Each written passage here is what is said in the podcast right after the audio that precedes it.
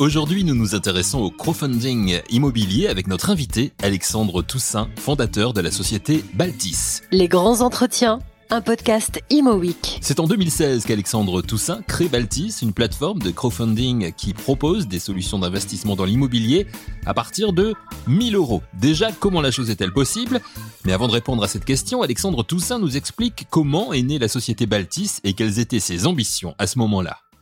Alors, euh, bah, comme beaucoup d'entrepreneurs, euh, l'idée de Baltis est, euh, est partie d'un constat.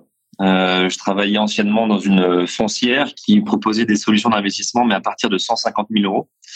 Euh, je me suis dit c'est dommage parce que j'ai pas 150 000 euros, donc je me suis dit qu'il fallait que je trouve une solution pour que je puisse moi investir à partir de 1000 euros euh, et que j'étais a priori pas le seul dans ce cas-là. Euh, et à l'époque j'avais un de mes bons amis qui avait monté la plateforme de cagnotte en ligne, le pot commun. Mmh. Euh, et en parlant avec lui, je me suis dit, oh, tiens, on va faire le pot commun de l'immobilier où chacun mettra un petit peu d'argent dans un projet et ensuite on investira tous ensemble dans ce projet-là. Et quand on euh, touchera des loyers ou des dividendes, on se les repartagera dans l'autre sens au prorata de ce qu'on a mis. Donc c'est comme ça qu'est né Baltis euh, fin 2015, début 2016, euh, où on a trouvé ensuite une poissonnerie à Lille à vendre. Et on s'est dit, bah tiens, on va l'acheter tous ensemble. Donc j'ai appelé plein de copains, je leur ai dit bah, qui veut mettre combien? 1000, 5000, 10 000, chacun a mis ce qu'il veut. On a acheté cette poissonnerie tous ensemble, on était 34. Euh, et chaque mois, on se reversait les loyers tous ensemble au prorata de ce qu'on avait mis au départ. Donc c'est comme ça que l'aventure est née euh, début euh, janvier 2016.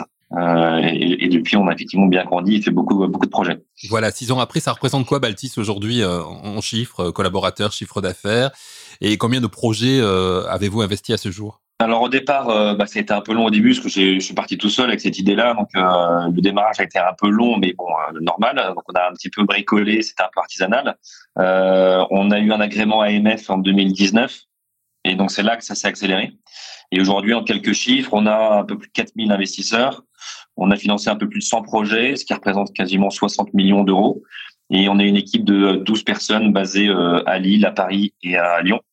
Euh, et on continue à se développer euh, toujours doucement, mais sûrement. J'ai toujours eu moi l'idée de se dire que l'entrepreneuriat, ou en tout cas la gestion d'entreprise, doit représenter ce qu'on achète. Et comme on achète de l'immobilier qui est plutôt long terme, j'ai une vision assez long terme de Baltis où euh, ça continue à croître doucement, mais sûrement. donc voilà, ça, le développement est, est bon depuis depuis 2016. On, a la croissance tous les ans, on recrute tous les ans. Euh, mais on y va petit à petit. Alors 2019, vous l'avez dit, gros développement. 2020, le, le, le, confinement, la crise sanitaire. Est-ce que ça, ça a ralenti les choses ou est-ce que ça a accéléré les choses, comme on le voit dans certaines entreprises pour vous? Alors ça a complètement accéléré euh, pour deux raisons. Euh, la première, c'est qu'on a accueilli au capital un actionnaire qui est le groupe Magellim, qui est un opérateur immobilier qui rassemble trois structures, trois sociétés de gestion qui sont Foncière Magellan, Plus Finance et Turgo Capital. Euh, ils sont rentrés au capital euh, courant 2020. Donc clairement, ça nous ça nous a donné un les euh, les moyens de nos ambitions. ça nous a aussi donné plus de légitimité, plus de plus d'idées aussi pour accélérer. Donc ça, c'était sortie de confinement numéro un, on a acté l'augmentation de capital. Et deuxièmement, on s'est aussi rendu compte qu'en période de confinement, bah, chacun chez soi, si on veut continuer à investir, il faut des solutions digitales. Et nous, on était justement une solution digitale où l'investisseur qui se connecte sur le site signe en ligne, paye en ligne et suit ses investissements en ligne. Donc pas besoin d'imprimante, pas besoin de se déplacer à la poste, pas besoin d'aller chez son banquier. Donc on faisait tout depuis son canapé. Donc ça continue à fonctionner. Donc concrètement, comment ça fonctionne Balti? C'est-à-dire que vous vous trouvez les, actifs, vous les mettez, euh, en, vente euh, sur, votre site et euh, en fait il y a un certain nombre d'actionnaires qui interviennent et, qui vendent. Est-ce que ça prend plus de temps qu'une vente immobilière normale? Non, alors effectivement, nous, on est vraiment le côté plateforme. Donc, la plateforme, elle rassemble d'un côté des investisseurs mmh. et d'un côté un, ce qu'on appelle, nous, un porteur de projet ou un opérateur qui a un projet immobilier. Et nous, on, fait la connexion entre les deux. Quand c'est de l'investissement comme la poissonnerie qu'on avait acheté, c'est les délais classiques de l'acquisition. Hein. C'est-à-dire qu'on passe chez le notaire, on a une banque qui nous finance, euh, donc ça dure deux, trois, quatre mois. Euh, ce qu'on fait de plus en plus maintenant, depuis deux ans, c'est qu'on finance des promoteurs et des marchands de biens qui ont des besoins de fonds propres. Donc là, c'est un promoteur qui vient nous voir en disant j'ai un projet à Nantes, j'ai besoin d'un million d'euros, est-ce que vous pouvez euh, le financer? On met le projet sur la plateforme et les investisseurs décident d'investir dans ce projet-là ou pas en se connectant sur le site et en souscrivant en ligne euh, s'ils veulent participer.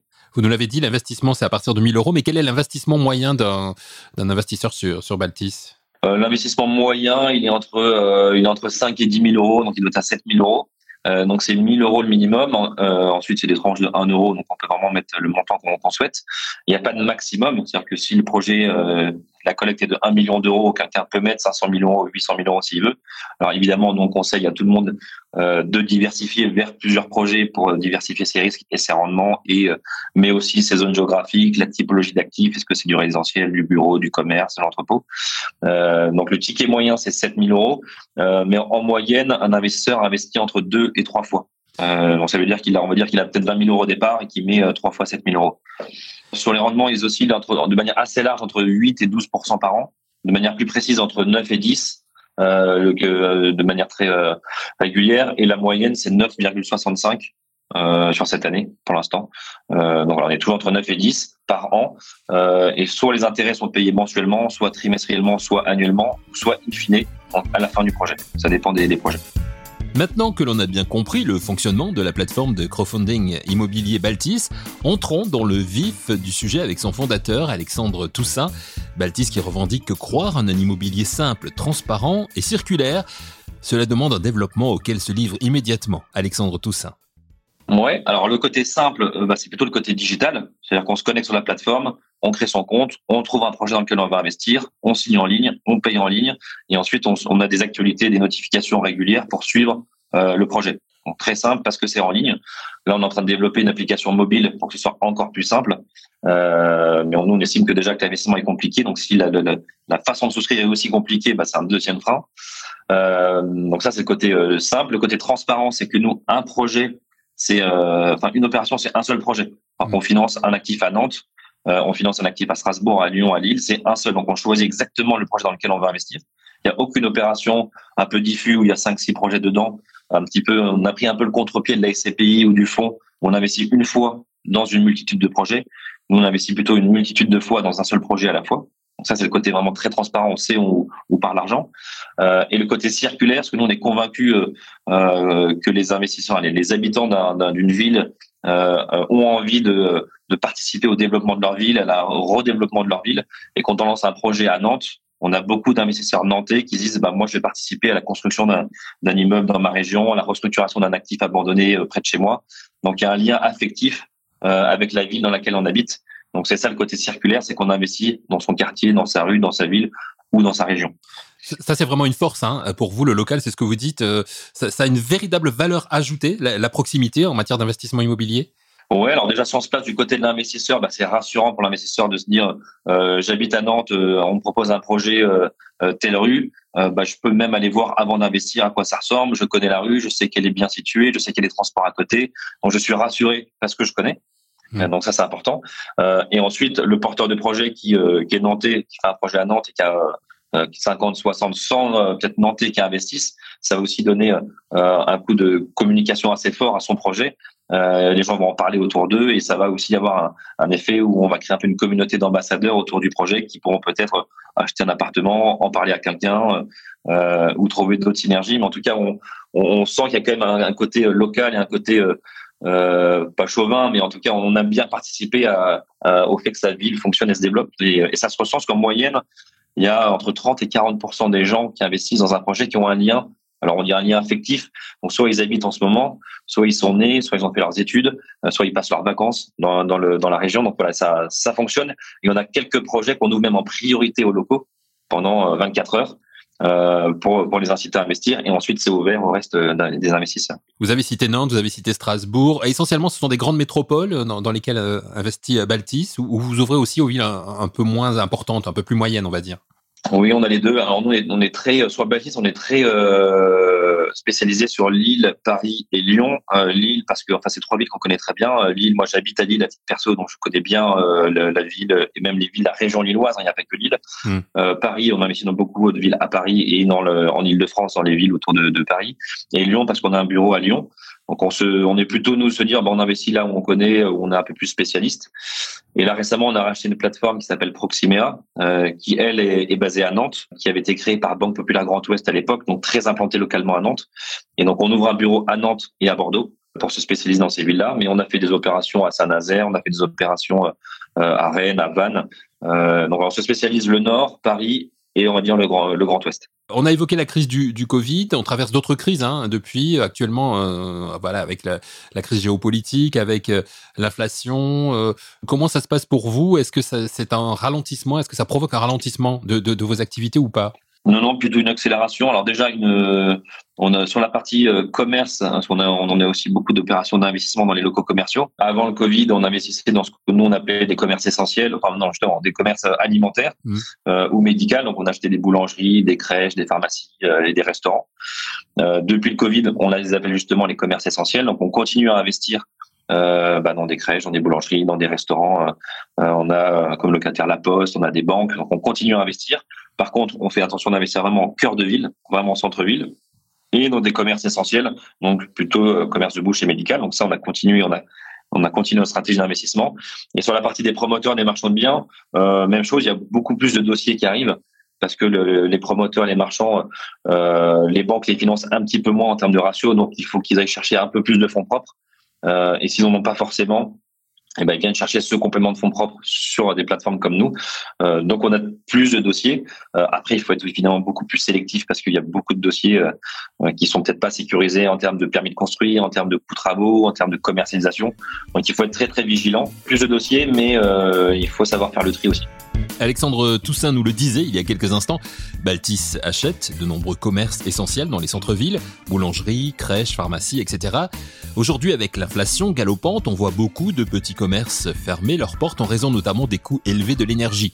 Du coup, peut-on qualifier cette démarche de la part de Baltis d'action utile quant à la sauvegarde de nos commerces de proximité? Question posée à Alexandre Toussaint. Oui, alors on sait qu'il y aura toujours, euh, il y aura toujours des commerces de proximité dans les centres-villes. Euh, Peut-être que les tendances vont un petit peu changer, mais il y aura toujours besoin euh, de, déposer, de déposer ses enfants quelque part, de se soigner, de se nourrir. Donc on sait qu'il y a des commerces qui disparaîtront pas. Euh, nous, on essaie de, alors on va pas, on n'est pas non plus là pour revitaliser le centre-ville, mais en tout mmh. cas, on essaye de faire en sorte d'investir dans les centres-villes. Euh, on a beaucoup d'opérations où les locataires ont investi.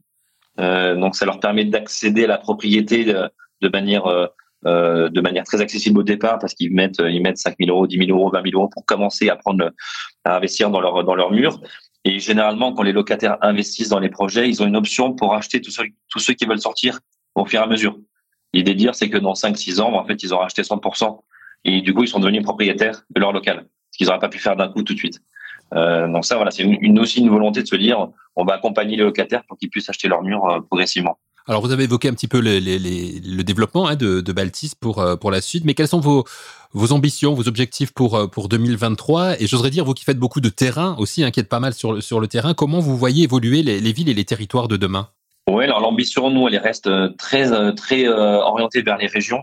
Euh, on va normalement avoir un agrément européen euh, par l'AMF dans les prochaines semaines ou prochains mois, euh, ce qui, sur le papier, nous ouvre les frontières de tous les pays de l'Union européenne pour aller financer des projets partout.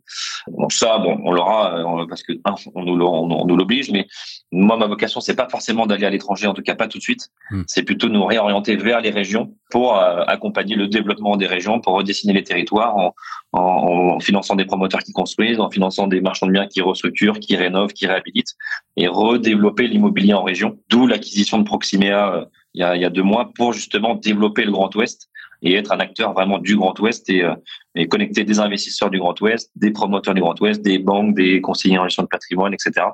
Et moi, je crois évidemment beaucoup au territoire. Et il y a de fortes affaires en France sur tous ces tous les sujets immobiliers. Donc, on, on essaie de se mobiliser un petit peu pour euh, rénover le patrimoine français et, euh, et construire aussi de plus de logements pour qu'on puisse se, loger. Le Grand Ouest, le Nord, l'Est aussi, hein, vous, vous, vous l'avez dit, et le Sud, non, pas encore? Non, le sud pas encore, bah, pas pour l'instant. En tout cas, nous, le, le sud pour l'instant, c'est Lyon. Euh, on va dire c'est Lyon-Bordeaux, c'est l'axe du, du, sud. Parce que un, euh, moi, j'ai moins de, de moins d'expertise sur le sud, j'ai moins de connexions, j'ai moins de réseau.